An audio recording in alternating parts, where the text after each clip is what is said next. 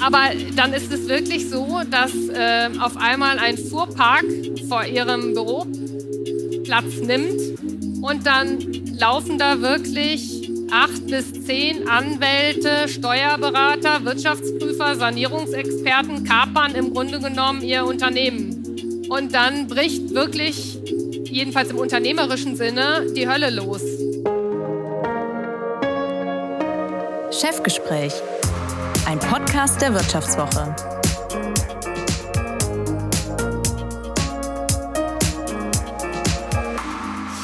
Herzlich willkommen beim Chefgespräch, das wir dieses Mal auf der Her Career in München aufnehmen. Also, liebe Zuhörerinnen und Zuhörer, wundert euch nicht über das Gewusel und das Gemurmel hier im Hintergrund. Das ist die Messe. Mein heutiger Gast im Chefgespräch war einmal Architektin ehe sie das Klopapier für sich entdeckte. 2019 hat sie gemeinsam mit ihrem Mann das Unternehmen Hakle gekauft. Das Unternehmen, heute heißt es Jungpapier. Warum? Auch darüber werden wir noch sprechen. Dieses Unternehmen, 150 Mitarbeiter, 70 Millionen Euro Umsatz inzwischen, wurde 1928 gegründet und brachte in eben diesem Jahr als erster Hersteller das Toilettenpapier auf den deutschen Markt. Das waren damals Rollen in aus Krepppapier performiert zum Abreißen und mit einer garantierten Zahl von 1000 Blatt. Aber nicht nur das Toilettenpapier hat sich seither stark gewandelt, sondern auch das Unternehmen Hakle erlebte viele Umbrüche.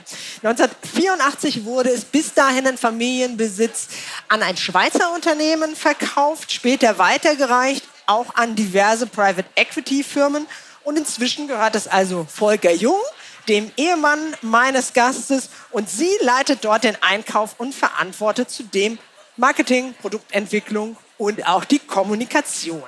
Und sie erlebte turbulente Zeiten. Wie hat sie den Moment erlebt, als sie gemeinsam mit ihrem Mann Insolvenz anmelden musste? Wie viele Emotionen dürfen sich Chef selbst, aber auch der Belegschaft in solchen schweren Stunden erlauben? Und wie geht es nun weiter? Um all diese Fragen, aber auch ihr ganz persönliches Verhältnis zum Klopapier, soll es in den nächsten knapp 45 Minuten gehen. Und damit herzlich willkommen, Karen Jung. Ja, vielen Dank. Schön, dass ich hier sein darf und aus ähm, spannenden Zeiten berichten kann. Absolut. Hätten Sie denn, das als Einstiegsfrage, gern eine Zeitmaschine, um zurückzureisen und Entscheidungen, die Sie in der Vergangenheit getroffen haben, vielleicht auch mal zu korrigieren? Also Zeitmaschinen wären sicherlich spannend, ähm, aber aus ganz anderen Beweggründen heraus. Ich würde gerne ähm, nochmal in 1928 zurücksteigen und mich mit Tanz Klenk unterhalten. Also solche Dinge fände ich interessant. Wirklich Entscheidungen nochmal revidieren würde mich nicht interessieren, tatsächlich, weil die Entscheidungen, kann ich jedenfalls sagen, die ich in meinem Leben auch beruflich wie privat getroffen habe, war zu dem damaligen Zeitpunkt mit dem damaligen Wissen oder dem damaligen Gefühl die richtigen Entscheidungen. Ob sie dann im Nachhinein anders bewertet würden mit einem anderen Kenntnisstand, das ist dann immer die Frage. Aber da schaue ich lieber nach vorne und gucke, was man da gestalten kann und ähm, was man noch mal vielleicht dann anders sieht mit anderen Erfahrungen. Das ist eher mein Weg. Und lassen Sie uns aber doch mal zurückschauen. Ähm, denn der Grund meiner Frage ist natürlich ein tieferer. Ihr Kauf von Hakle im Jahr 2019, wir erinnern uns, hatte ein denkbar schlechtes Timing. Erst kam die Corona-Krise, dann die Energiekrise. 2020 verzeichneten sie Rekordgewinne. Die Leute haben so sehr das Toilettenpapier gehamstert, der eine oder die andere mag sich erinnern, dass sie kaum mit der Produktion hinterherkamen und dann natürlich, als alle ausgestattet waren, ähm, die Flaute meistern mussten und zwei Jahre später dann, im September des vergangenen Jahres, mussten sie Insolvenz anmelden. Erst hatten sich die Zellstoffpreise fast verdoppelt, dann sind auch noch die Energiepreise explodiert. Zwischenzeitlich ist der Gaspreis, wir haben das auch schon fast alle vergessen, wieder vor einem Jahr, binnen eines Tages um 30 Prozent gestiegen. Deshalb haben Sie sich zum falschen Zeitpunkt für dieses Abenteuer entschieden, Hakle zu kaufen? Nein, glaube ich tatsächlich nicht. Ähm, jetzt ist es ja auch immer die Frage, wann gibt es bestimmte Gelegenheiten im Leben und greife ich dann zu oder greife ich dann nicht zu? Die Gelegenheit hätte es auch zwei Jahre zuvor nicht gegeben. Und ich glaube, dass es für unser Unternehmen auf jeden Fall richtig war, dass zu dem Zeitpunkt ein Wechsel kam. Also auch wirklich mit einem Change in der ganzen unternehmerischen Kultur. Es war zuvor ein Unternehmen gewesen, was ähm, jahrelang von Kimberly Clark geführt wurde, dem weltgrößten Papierhersteller. Dann ähm, in die Private Equity Verantwortung ging. Und bei Private Equity ist es halt auch einfach ganz klar, dass das Geschäftsmodell ein anderes ist. Manche und sprechen ja auch von den Heuschrecken.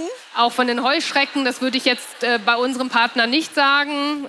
Das war schon alles äh, wirklich in Ordnung und auch mit Verantwortung getragen. Aber der Schwerpunkt Aber liegt schon auf der Nichtsdestotrotz ist natürlich der, einfach das, und das Geschäftsmodell ist ein anderes. Ja, also ein Private Equity, was in ein Industrieunternehmen einsteigt, ist nicht per se interessiert an diesem Industrieunternehmen, sondern logischerweise an der Rendite, die dieses Industrieunternehmen erwirtschaftet, mit was auch immer. Und insofern war, glaube ich, wirklich sehr gut, dass äh, dort wieder Papierkompetenz an diesen Ort gegangen ist. Man muss vielleicht auch dazu sagen, vielleicht greife ich aber auch eine Frage da vorweg ich bin tatsächlich zunächst überhaupt nicht in diesem Inter Unternehmen involviert gewesen. Ja, insofern sind da dann auch einfach die Dinge im Leben häufig anders, als man so meint. Ähm, ich war zu dem Zeitpunkt wirklich als ähm, Architektin berufstätig, habe große Projekte zu dem Zeitpunkt in Frankfurt am Main gemacht, um bezahlbares Wohnen nach vorne zu bringen. Das war ein Kernthema, wo ich mich mehr als zehn Jahre mit beschäftigt hatte. Da gab es den Begriff noch gar nicht. Und bin eigentlich in einer Notsituation dann in das Unternehmen eingestiegen. Mhm. Vielleicht können wir da direkt mal äh, nachhaken. Also Ihr Mann ähm, hat ja 2019 mhm. das Unternehmen äh, gekauft. Warum sind Sie dann mit eingestiegen? Was ja, war das für eine Notsituation? Genau, also ich bin da an der Stelle auch immer ziemlich transparent, weil ich sage, nur so kann man auch voneinander lernen oder deswegen ja auch habe ich gerne dieses Gespräch angenommen, um vielleicht auch aus diesen Unbilden einer Insolvenz was zu erzählen, weil das Themen sind, die werden in der Regel eher ungern besprochen oder dann verschwiegen und man geht dann da irgendwie so durch und dann gibt es da zwei Pressemeldungen zu und dann war das das. Aber davon lernt ja keiner. Ja, dann ist es irgendwie eigentlich uninteressant für die Außenwelt. Ja, warum bin ich in das Unternehmen gekommen? Also mein Mann hatte das Unternehmen erworben und ähm, hat ein Unternehmen vorgefunden mit ganz tollen, wirklich super Mitarbeitern, ähm, aber mit einer Schwachstelle. Tatsächlich im Bereich Marketing ähm, gab es ein Problem, also eher ein Compliance-Problem auch zum Teil. Und dann hatte ich auf einmal einen Anruf. Ich war ganz normal im Homeoffice und habe mich um das bezahlbare Wohnen gekümmert. Und es hieß dann nur, Karin, du musst sofort kommen, wir haben ein Problem. Und dann habe ich gesagt, okay, worum geht's? Und es ging tatsächlich darum, dass große Kunden im LEH bestimmte Lea? Lebensmitteleinzelhandel, aha, okay, ja, genau, Lebensmitteleinzelhandel, Abkürzung LEH, ähm, bestimmte Daten von uns brauchte. Und es stellte sich heraus, dass nach dem Weggang einer Mitarbeiterin diese Daten überhaupt nicht mehr im Unternehmen waren. Und dann war die Idee meines Mannes, komm du mal rein, mir fällt gerade niemand ein, dem ich wirklich total vertraue und der irgendwie in der Lage ist, jetzt mit unterschiedlichsten Agenturen bestimmte Datenthemen zu handeln. Und so war das dann. Eigentlich mal nur gedacht, okay, ich gehe mal rein, ich schaue mir das mal an, ich löse euch das Problem und dann bin ich auch wieder weg. Dazu muss ich sagen, dass mein Mann und ich, wir kennen uns schon wirklich sehr lange, sind auch schon lange verheiratet, aber ich hätte niemals mit meinem Mann zusammengearbeitet oder arbeiten wollen. Ja, wir hatten eigentlich zwar eine gute Beziehung, aber Beispiel, man möchte gemeinsam ein Bild aufhängen, das endet wirklich im totalen Streit und Chaos mit weiter links, weiter rechts, das ist schief, dann mach doch selber, wenn du es eh besser weißt und so. Ja, und mit den Erfahrungen, 20 Jahre, hätte ich mir also nie vorstellen können, mit meinem Mann in einem Unternehmen an einem Strang zu ziehen und das gemeinsam aufzubauen. Aber aus dieser Idee eben, ich helfe euch kurz, dann hieß es, ich helfe euch drei, vier Wochen und dann geht es auch nicht weiter, weil meine anderen Projekte weitergehen müssen, wurden dann in Summe über vier Jahre. Nach einer kurzen Unterbrechung geht es gleich weiter. Bleiben Sie dran. Soll ich jetzt Haus oder Wohnung kaufen? Wie sparen Erben Steuern? Bei solchen Fragen kann eine professionelle Zweitmeinung helfen. Die gibt es jetzt mit dem neuen Vivo Coach Newsletter.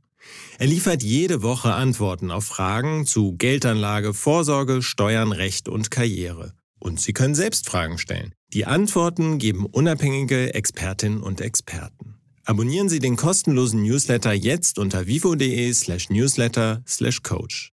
Vivo Coach. Wissen, das sich auszahlt. Okay, und jetzt sitzen Sie hier. Genau. ähm, da habe ich jetzt mehrere Nachfragen dazu. Zunächst, ähm, der Moment, als der Anruf kam, das ist ja einerseits ein enormer Vertrauensbeweis, auf der anderen Seite auch eine enorme Verantwortung. Haben Sie damals gezögert? Nein, gezögert eigentlich gar nicht. Also gezögert deswegen nicht. Ähm, vielleicht auch mit dem Erfahrungshintergrund. Also ich habe ja schon viele, viele Jahre gearbeitet und viele Jahre im Projektmanagement, sowohl im Hochbau als auch in der Projektentwicklung, dann für Wohnungsprojekte und hatte auch in vielen Jahren war ich in der Baukultur tätig, habe am Deutschen Architekturmuseum gearbeitet und dort ähm, große Ausstellungsformate durchgeführt, verantwortet, Bücher herausgegeben. Insofern war ich mit Projektmanagement total vertraut. Und im Grunde genommen, ob ich ein Haus baue, ob ich eine Ausstellung konzipiere, durchführe oder ob ich in einem Unternehmen Projekte durchführe oder ein neues Toilettenpapier entwickle, im Grunde genommen ist es jedes Mal diese klassische Projekttätigkeit. Und deswegen keinen Moment gezögert. Und Sie haben ja eben beschrieben, eigentlich sollte es nur ein kurzer Noteinsatz sein, dann wurden ein paar Wochen draus, jetzt eben vier Jahre.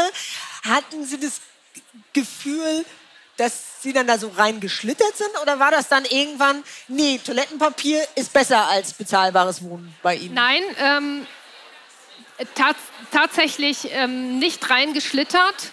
Das wäre auch schon rein rechtlich gar nicht möglich gewesen. Also man muss dazu sagen, als mein Mann das Unternehmen gekauft hat, auch eben mit einem Miteigentümer, der war vorher schon Gesellschafter gewesen bei Kimberly Clark, eben auch einem Finanzinvestor. Und es wäre vertragsrechtlich eigentlich gar nicht möglich gewesen, dass ich in dem Unternehmen unterstützend tätig bin. Das heißt, weil sie die Ehefrau sind oder weil genau, ja. genau, weil Familienmitglieder per se komplett ja. äh, nach Compliance-Regeln komplett ausgeschlossen äh, gewesen wären. Und da kam dann von Seiten der Mitgesellschafter der Wunsch, dass ich äh, im Unternehmen bleibe. Und daraufhin wurden dann nochmal die Gesellschaftsverträge verändert. Und ich habe auch ähm, wirklich bewusst die Entscheidung ansonsten der Belegschaft des Unternehmens haben wollen, ähm, ob sie das mittragen und ob das ihr Wunsch ist oder nicht. Ja, also ich hätte nie eine Lösung gewählt, wo ich dann halt einfach mal irgendwie da reinschlittere und dann bleibe ich da halt irgendwie und irgendwie gehe ich dann da auch nicht weg, sondern ich wollte schon wirklich die Rückmeldung haben, finden Sie das eine gute Idee? Ist das Ihr Wunsch? Haben Sie den Eindruck, ich kann was beitragen und das Unternehmen mit weiterentwickeln? Wenn das nicht so gewesen wäre, hätte ich das beendet und wäre rausgegangen. Wie sind Sie da vorgegangen? Sie konnten ja schlecht irgendwie so eine Rundmail an äh, Unternehmensverteiler schreiben. Ähm, sind alle damit einverstanden? Nein, äh, keine Rundmail natürlich, aber man, man hat ja dann im Grunde genommen auch einen Plan, wie könnte jetzt ein Exit wieder aussehen. Und das habe ich natürlich auch skizziert und habe das auch auf Geschäftsleitungsebene, damals war ich noch nicht Mitglied der Geschäftsleitung, das kam erst danach, auch kommuniziert und habe dann auch ja, Reaktionen erwartet. Und nachdem dann da von vielen langjährigen Mitarbeitern die Reaktion kam, ja, das kann doch nicht sein, Sie können doch jetzt hier nicht wieder gehen. Wir brauchen Sie hier. dann war das für mich das Signal, okay, gut, dann äh, setzen wir uns jetzt nochmal anders zusammen und auf der Basis kann ich arbeiten. Aber hatten Sie Befürchtungen, dass so eher die Meinung herrscht, ah, jetzt kommt da die Frau vom Chef und will sich irgendwie selbst verwirklichen? Oder was, was waren Ihre Zweifel? Oder wollten Sie ein, oder hatten Sie gar nicht so Vorgedanken, sondern wollten einfach alle mitnehmen? Es ist eher dieses alle mitnehmen. Also das ist etwas, was ich auch vorher in meinem beruflichen Leben immer gemacht habe, wo ich ähm, sehr viel Wert drauf gelegt habe und auch immer noch nach wie vor lege. Was natürlich hinzukommt, ist sicherlich dieser Punkt. Nicht dass, also ich habe das nie gehört, ja, aber es ist ganz klar, dass in einem Familienunternehmen, das ist auch, glaube ich, egal, ob es jetzt die Ehefrau ist, ob es die Tochter ist, ob es der Sohn ist, das ist einfach die Struktur in einem Familienunternehmen, dass natürlich ganz genau geschaut wird, wenn jetzt Sohn, Tochter, Ehefrau da aktiv werden, was können die denn so? Mhm. Ja? Oder sind die nur hier, weil sie qua Familie eben da sind. Und das sollte es nie sein. Ja, also in, meinen, in meiner Wahrnehmung und in meinem Verständnis ist es ganz wichtig, dass solche Entscheidungen auch dann wirklich von dem Team mitgetragen werden.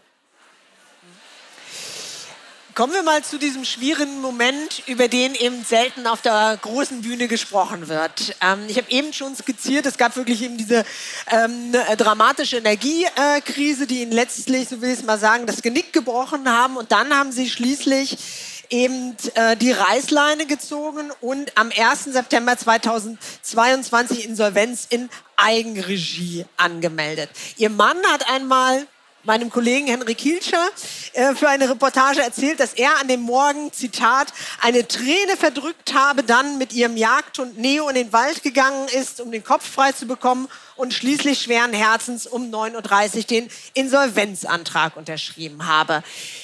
Wie erinnern Sie sich an den Tag? Wie haben Sie diesen Tag erlebt? Ähm, ich würde sagen, deutlich kühler was nicht heißt, dass ich ein nicht emotionaler Mensch bin. Aber mein Mann und ich, wir haben da schon irgendwie so diese, so ein Miteinander, dass wenn es wirklich hart wird, ist er der, der dann wirklich sehr emotional ist. Und ich versuche das mit einer gewissen, ich sag mal, Kühle oder Professionalität dann abzufedern, um vielleicht auch ja, eine Sicherheit ins Team zu geben. Ja, also das natürlich, es ist eine Situation, die ist schon wirklich im Grunde genommen existenziell. Weil man trifft die Entscheidung ja nicht für sich, sondern man trifft die Entscheidung zu dem damaligen Zeitpunkt für 180 Familien. Und das ist etwas, das macht man keinesfalls leichtfertig. Und es ist auch nicht so, als wenn es eine freie Entscheidung wäre. Das ist vielleicht dann auch noch mal wichtig zu wissen wie funktioniert das deutsche Insolvenzrecht. Es ist dann einfach tatsächlich so, wenn ich diese extreme Kostensteigerung, Kostenexplosionen hatte, gab es natürlich Gespräche mit unseren Kunden, sprich dem Handel, Kostenweitergaben zu realisieren. Das dauert aber, das liegt in der Natur der Sache, wie der Handel auch nur agieren kann, sehr stark zeitverzögert. Dann haben sie extrem lange Zahlungsziele im Handel. Und auf der anderen lese, Seite. Es dauert mehrere Monate, bis genau, sie überhaupt ihre Kassensysteme genau. ja, ja. umgestellt haben. Alles das, genau. Und dann haben sie halt eine 21-Tage-Regelung. Und das heißt, es dürfen halt nicht die offenen Forderungen, die Einnahmeseite übersteigen also Sie müssen innerhalb von 21 Tagen, also nachweisen können, dass Sie innerhalb von 21 Tagen ähm, das gestemmt kriegen. Das war in Corona-Zeiten anders. Da gab es ein Moratorium, da wurde das ausgesetzt ähm, während eines Jahres. Das hätte in dem Falle uns auch geholfen. Es war auch mal in der Diskussion, ob man in der Energiekrise wieder dieses Moratorium schafft. Man hat sich dann aber im Wirtschaftsministerium dafür entschieden, das nicht zu tun. Und damit gab es dann da auch keinen Handlungsspielraum in dem Sinne, sondern dann ist es wirklich ganz klar geregelt. Ob es dann die Eigenverwaltung ist oder ein anderes Verfahren gewählt wird, das ist dann noch mal genau zu betrachten. Bei uns war es so, dass wir im Grunde genommen so stabil aufgestellt waren, dass wir eben die Eigenverwaltung gehen konnten. Das hat viele, viele Vorteile und hat sich ja auch in dem Sinne bewährt, weil wir seit ja, Juli mhm. da wieder raus sind. Sie haben eben angesprochen, dass Sie deutlich nüchterner, professioneller, ähm, kühler von der emotionalen Seite daran gegangen äh, sind als Ihr Mann. Ist sicherlich auch eine Typfrage, würde ich jetzt mal äh, sagen. Aber trotzdem vielleicht so ein bisschen genereller die Frage, wie viel Emotion darf man sich in solch einer sicherlich schwierigen Ausnahmesituation, aber vielleicht auch in anderen ähm, heiklen Situationen im Geschäftsleben, wie viel Emotion darf man sich selbst als Chef und auch der Belegschaft zugestehen? Wie finden Sie da die, die Balance? Also ich glaube, dass man sich Emotionen auf jeden Fall zugestehen darf und man darf sie auch zeigen. Man ist ja keine Maschine, man ist ja ein Mensch. Auch wenn ich Verantwortung trage in einem Unternehmen, unterscheidet mich eben dieses Mandat, was mir gegeben wurde, in der Aufgabe von anderen Mitarbeitenden. Aber es unterscheidet mich ja überhaupt nicht als Mensch oder macht mich irgendwie anders. Und insofern ja. Auf der anderen Seite erwarten aber natürlich auch alle zu Recht, wenn ich Verantwortung habe in einem Unternehmen, dass ich eine Idee habe, wie das hier weitergeht, dass ich diesen Weg beschreite, dass ich Hilfestellungen leiste, dass für alle die, für die es sehr, sehr schwierig ist, damit umzugehen, Lösungen finde. Und natürlich ist es so, dass man dann ähm, unter den Mitarbeitenden Tränen aufgelöste Kolleginnen hat, die das nicht aushalten, die nicht mehr schlafen können. Auch Menschen, die dann das Unternehmen verlassen, weil sie sagen, das halten sie nicht aus. Es gibt auch andere, die auf einmal sich richtig gefordert fühlen. Da schlägt es genau in das Gegenteil um. Da ist es dann so, dass ich, also ich habe Mitarbeiterinnen erlebt, die sonst ähm, ich sag mal, sehr, sehr ruhig waren, auch nicht besonders durch Aktivitäten aufgefallen waren oder durch besonderes Engagement. Und kaum waren wir in dieser Situation, haben die auf einmal angepackt, als hätten die sich verdoppelt. Ja, also es gibt beides, aber es ist auch beides okay und man kann auch nicht das eine oder das andere von jemandem erwarten, weil das wirklich so eine extreme Situation ist und auch so wechselhaft. Also sie werden, ähm, wenn sie in so ein Verfahren gehen, ist es wirklich bildhaft tatsächlich so, Sie sitzen morgens im Unternehmen, Sie wissen, Sie haben den Antrag gestellt, Sie warten darauf, dass der Antrag von Gerichtswegen genehmigt, bestätigt ist, das Verfahren eröffnet. Das ist dann noch nicht das Hauptverfahren, das ist dann auch noch wäre mal ein extra Wert. extra Folge, ähm, ja. Aber dann ist es wirklich so, dass äh, auf einmal ein Fuhrpark vor ihrem Büro Platz nimmt und dann laufen da wirklich acht bis zehn Anwälte, Steuerberater, Wirtschaftsprüfer, Sanierungsexperten kapern im Grunde genommen ihr Unternehmen. Und dann bricht wirklich, jedenfalls im unternehmerischen Sinne, die Hölle los. Ja, weil alle Lieferanten, alle Kunden informiert werden. Und dann passiert es wirklich so, dass kein Telefon mehr stillsteht. Sie am Tag wirklich bis zu 600.000 extrem wichtige E-Mails bekommen. Das ist überhaupt alles gar nicht mehr zu bewerkstelligen und haben natürlich dann die ganzen Beratungen an der Seite. Aber das ist wirklich etwas, das hätte ich mir so niemals vorgestellt.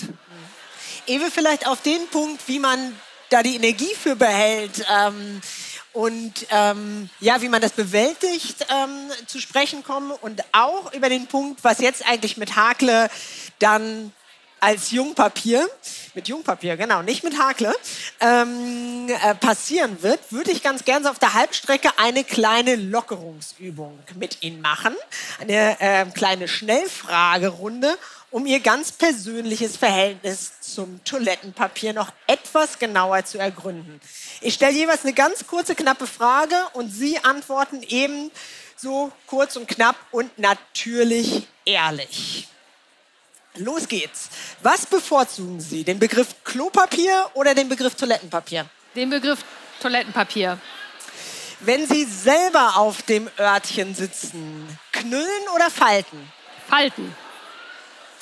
Damit, das habe ich äh, im Vorfeld nachgeschaut, entsprechen Sie auch wirklich dem Durchschnitt, dem Bundesschnitt. 70 Prozent der Deutschen nämlich falten ihr Toilettenpapier. Die anderen knüllen, wickeln es sich um die Hand, stückeln. Und fand ich auch interessant, wenn auch etwas unappetitlich, 0,1 Prozent derjenigen, die auf die Toilette gehen, verzichten voll und ganz auf das Toilettenpapier. Aber immerhin gut für Jungpapier. Und diese Zahl sei hier auch nochmal platziert, verbraucht jeder Deutsche 30 bis 35 Rollen Toilettenpapier im Jahr zurück zu Ihnen persönlich. Drei- oder vierlagig? Tendenziell eher vierlagig. Damit entsprechen Sie nicht mehr ganz dem Schnitt. Die Deutschen verwenden nämlich am liebsten dreilagig. Mhm. Recycelt oder flauschig? Ähm, ich nutze überhaupt kein Recyclingpapier. Ich könnte auch erklären, warum. Da kommen wir nachher noch drauf. Ich, also durchaus unser Graspapier, ja, aber kein Recycling. Das hat äh, tatsächlich ökologische Gründe. Und verwenden Sie mal, wenn Sie total verschnupft und erkältet sind, das Klopapier auch als Taschentuchersatz? Nein, aber das Küchenpapier.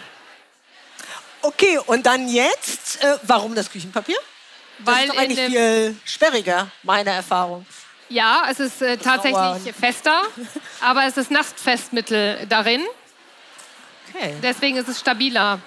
Okay. Das ist auch das, was unsere lieben Mitbewerber machen, Tempo.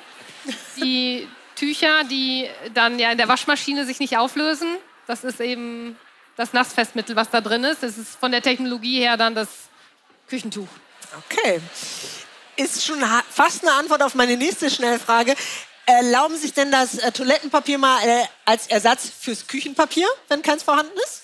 Zum Pilzeputzen oder so? Was aufwischen in der Küche? Eher, eher nein, weil es dafür auch nicht stabil genug ist. Und andersrum überhaupt gar keine gute Idee. Ja? Also niemals Küchenpapier als Toilettenpapier verwenden, weil das eben nicht wasserlöslich ist. Okay, dann kommt eben, muss irgendwann der Klempner anrufen. Zurück zur Corona-Zeit.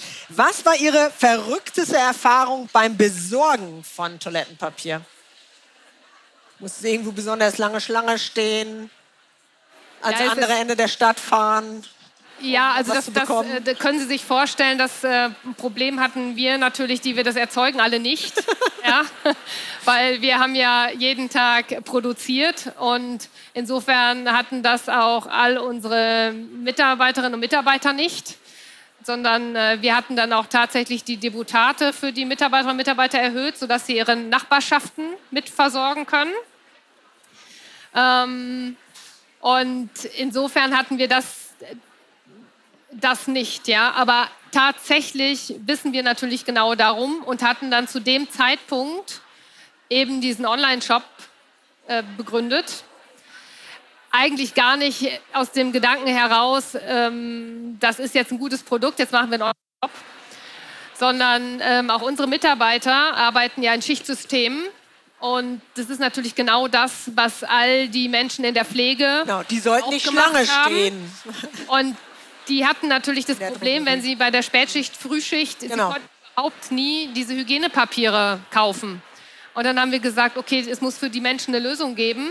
Und deswegen gibt es einen Online-Shop mit absolut sicherer Liefergarantie und natürlich Maximum Bestellmengen. Und das hat dann auch wirklich gut funktioniert. Und letzte Kurzfrage, Schnellfrage, auch noch zur Corona-Zeit. Welchen Witz über die Toilettenpapierhorterei fanden Sie am lustigsten? Oder erinnern Sie sich an ein Meme oder an irgendwie so eine Karikatur, die Ihnen per WhatsApp geschickt wurde? Ja, es, es, es gab wirklich äh, zahlreiche, zahlreiche Karikaturen. Sie waren natürlich in der Regel auch, ich sag mal, bedingt witzig, weil die ganze Zeit war eigentlich äh, ja nun nicht, nicht wirklich von Humor geprägt, sondern auch von echt extrem viel ähm, Leid. Also wir haben auch bei uns im Bekanntenkreis äh, Menschen verloren, die das, die Infektion nicht äh, überlebt haben.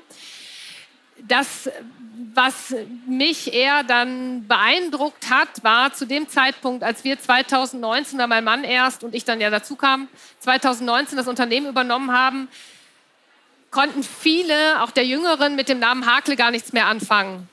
Und das hatte sich dann total gewandelt. Und sehr häufig gab es einfach in den Karikaturen eine Szenerie, wo ein großer Pappkarton war, da stand einfach Hakle drauf. Oder es war ein Parkplatz mit lauter Ferraris und dann stand da Hakle. Und auf einmal hatte dieser Name wieder Inhalt und jeder wusste, ah, Hakle, das sind die mit dem Toilettenpapier. Und das war Jahre zuvor wirklich so ein bisschen in Vergessenheit geraten.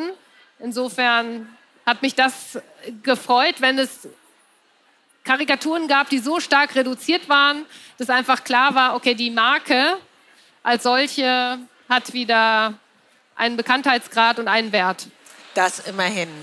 Sie hatten eben äh, vor dieser Schnellfragerunde eben diese ja, Ausnahmesituation äh, der Insolvenzanmeldung äh, skizziert und wirklich die Herrscharen, ähm, die da anrücken ähm, und all die Dinge, Lieferanten, Mitarbeiter, Geschäftspartner und dann eben äh, Sachverwalter und alles, was daran ähm, hängt, äh, stürmen mit Fragen auf sie ein. Was ich mich gefragt habe, ist, das ist ja eben auch eine unheimlich belastende Situation, haben Sie eben auch äh, beschrieben. Wie schafft man es denn, wie schaffen Sie das in solch einer Situation, Zuversicht auszustrahlen und dann nicht rumzulaufen wie, oh Gott, oh Gott, das ist jetzt das absolute Ende. Und gleichzeitig aber die Mitarbeiter auch ernst zu nehmen, also jetzt nicht auf Hai-Tai-Tai äh, zu machen. Wie haben Sie diesen Spagat gemeistert? Ja, das ist, es ist eine gute Frage und ich glaube fast, dass man da auch nur unzureichend eine Antwort geben kann. Ich vermute, es ist ein Stück weit tatsächlich auch eine Typfrage. Es ist nicht etwas, was man lernen kann, wo man sagen kann, ah, da musst du drei Trainings machen und dann kannst du das. Man kann das und hat das oder eben nicht. Ich weiß nicht, woran es bei mir liegt kann ich nicht wirklich sagen. Ich von Hause aus, mein Vater ist Arzt, sehr stark immer engagiert gewesen in der Notfallmedizin und so. Vielleicht habe ich irgendwas da mitbekommen, wo es ähm, darum geht, in extremen Situationen, ich sag mal noch, sich rational zu verhalten, irgendwie einen kühlen Kopf zu bewahren, was natürlich nicht heißt, dass man dann auch mal echt eine Auszeit für sich braucht, aber eine Auszeit jetzt nicht im Sinne von Urlaub oder solche Themen. Hat alles gar keine Rolle gespielt. Aber dass man abends mal irgendwie auf dem Sofa sitzt und wirklich, ähm, ich sag mal, wirklich eine Stunde dann nichts macht. Also weder spazieren gehen, noch Fernseh gucken, noch Handy, noch irgendwas, sondern wirklich versucht. Sich Ruhe erlaubt. Genau, also im Prinzip wirklich versucht, dieses, dieses völlig überlastete Gehirn im Grunde genommen mal einmal eine Auszeit zu geben. Das habe ich schon tatsächlich täglich versucht einzubauen, um dann auch ja, wieder in das Unternehmen gehen zu können. Wobei die Motivation, wie gesagt, das ist, ist natürlich auch eine Frage, wie man als Unternehmer agiert, grundsätzlich. Aber wenn ich in der Verantwortung stehe, eben für so viele Familien, dann ist das einfach eine Wahnsinnsmotivation. Und die verlassen sich einfach voll darauf, dass die paar Personen, die dann oben in der Verantwortung stehen, dass die das handeln. Und zwar im Sinne aller.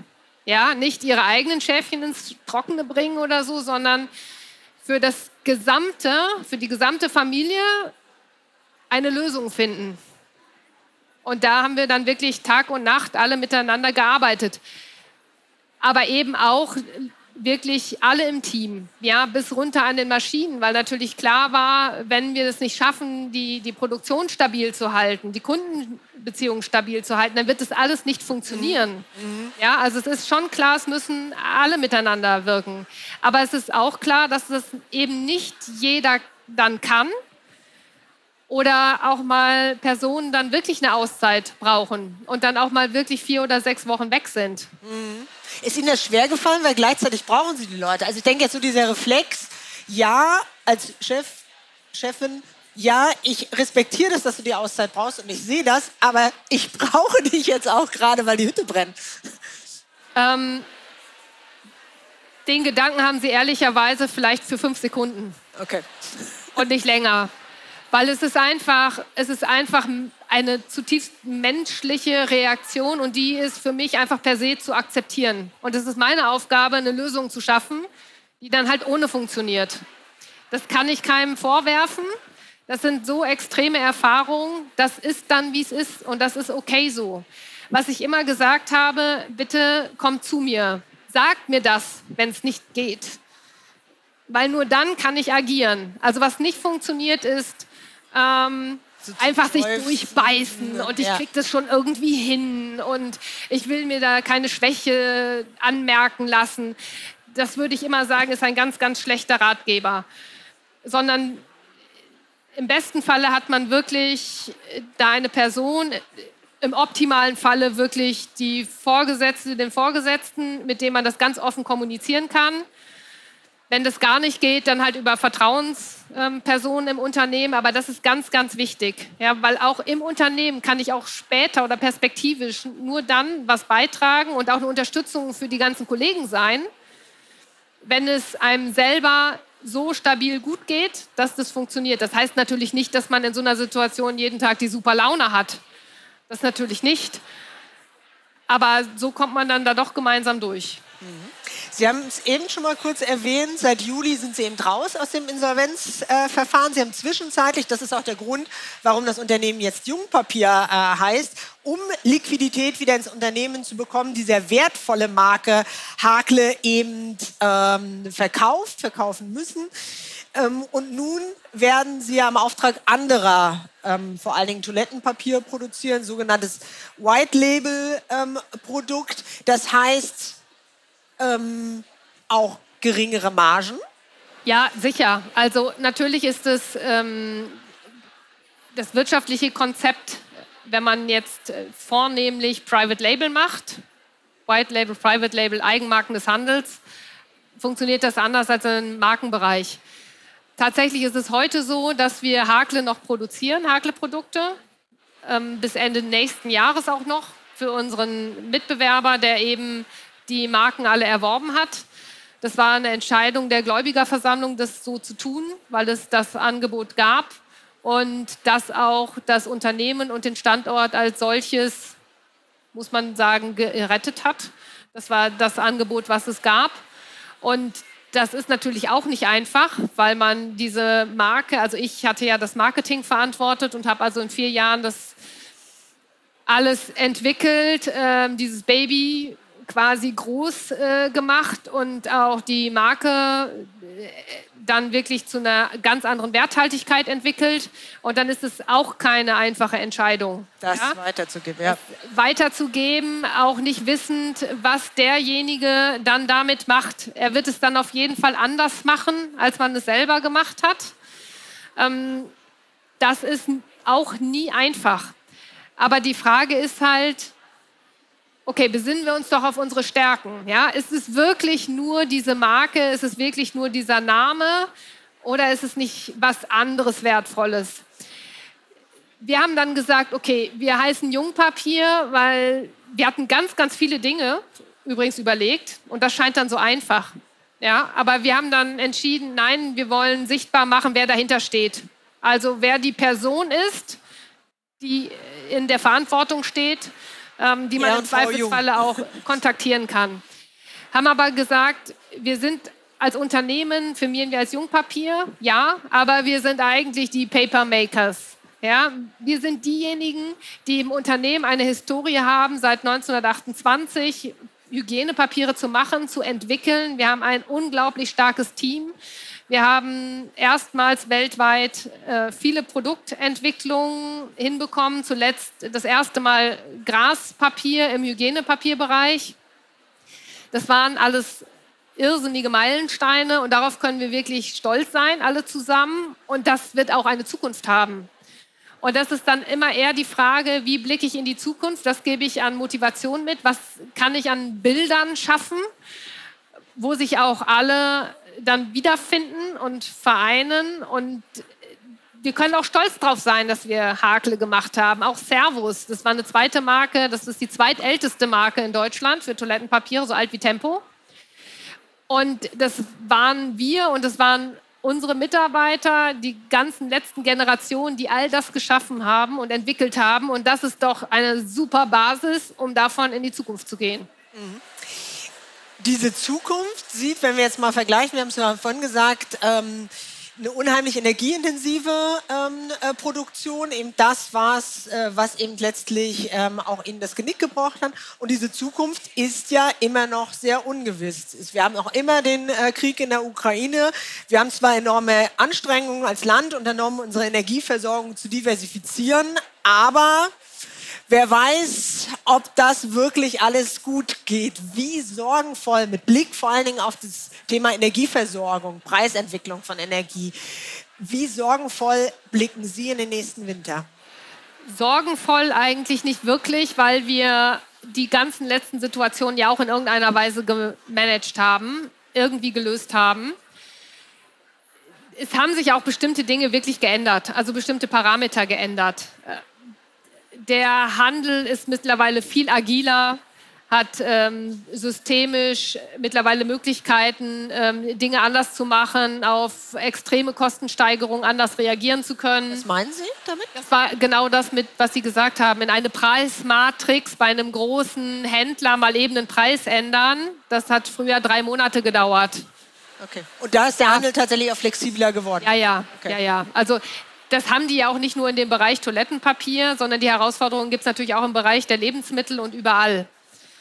Und das ist für einen Handel natürlich auch nie gut, leere Regale zu haben und dann leere Regale zu haben, weil ich sag mal organisatorisch irgendwelche Themen nicht abzubilden sind oder die Hersteller dann nicht mehr liefern können, weil sie selber dann die Kosten nicht mehr tragen können. Also das macht natürlich alles gar keinen Sinn, weiß der Handel ja auch.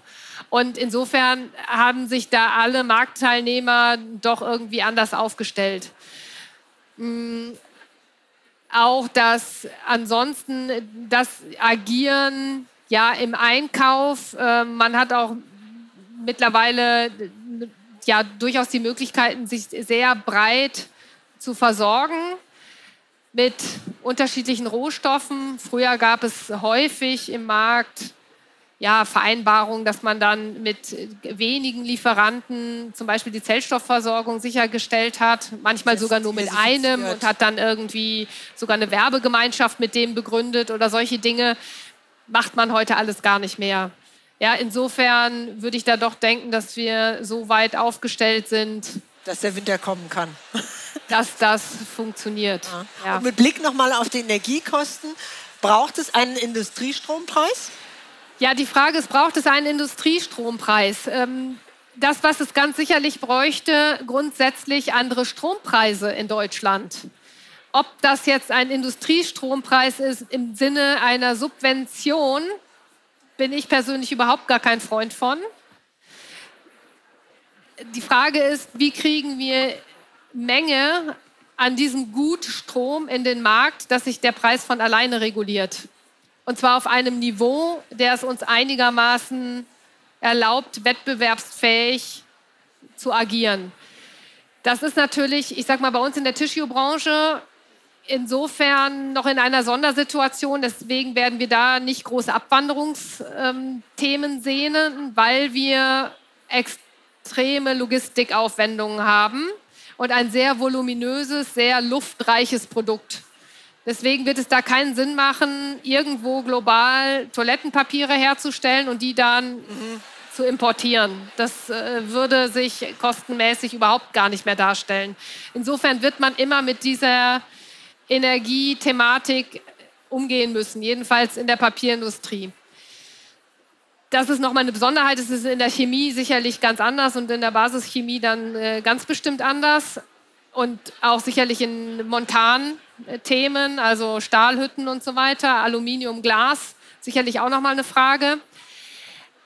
Aber das, was wir aktuell erleben, das zielt jetzt mehr so auf Ihr Medium, ja, mit der Wirtschaftswoche hin, ist, dass im Grunde genommen die Politik in meinen Augen eine, versucht hat, jetzt eine Wette zu starten und gegen die marktwirtschaftlichen Mechanismen zu wetten und das alles mit Geld und Subventionen irgendwie zu heilen und an jeder Stelle gegenzusteuern.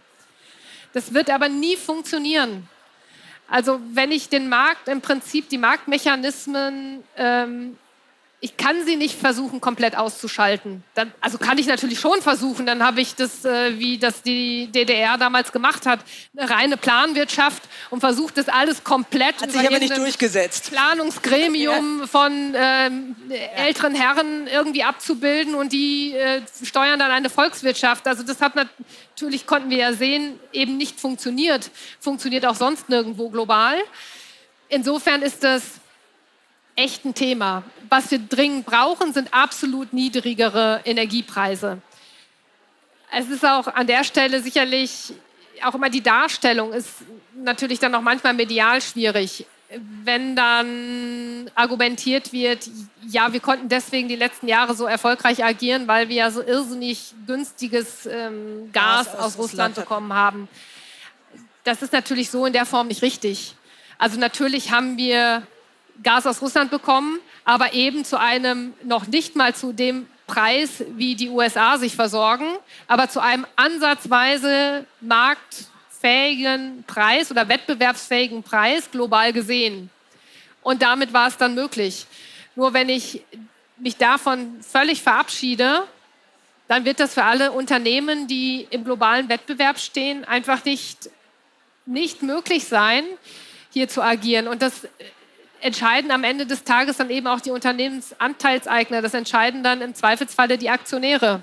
Und die Aktionäre entscheiden dann im Zweifelsfalle auch, ähm, ob das Unternehmen so als solches dann hier überhaupt noch tragfähig ist oder ob es nicht Übernahmeangebote gibt von anderen Konzernen aus anderen Staaten, anderen Ländern, die extrem attraktive Angebote machen und dann werden die Aktionäre entscheiden, für was sie plädieren.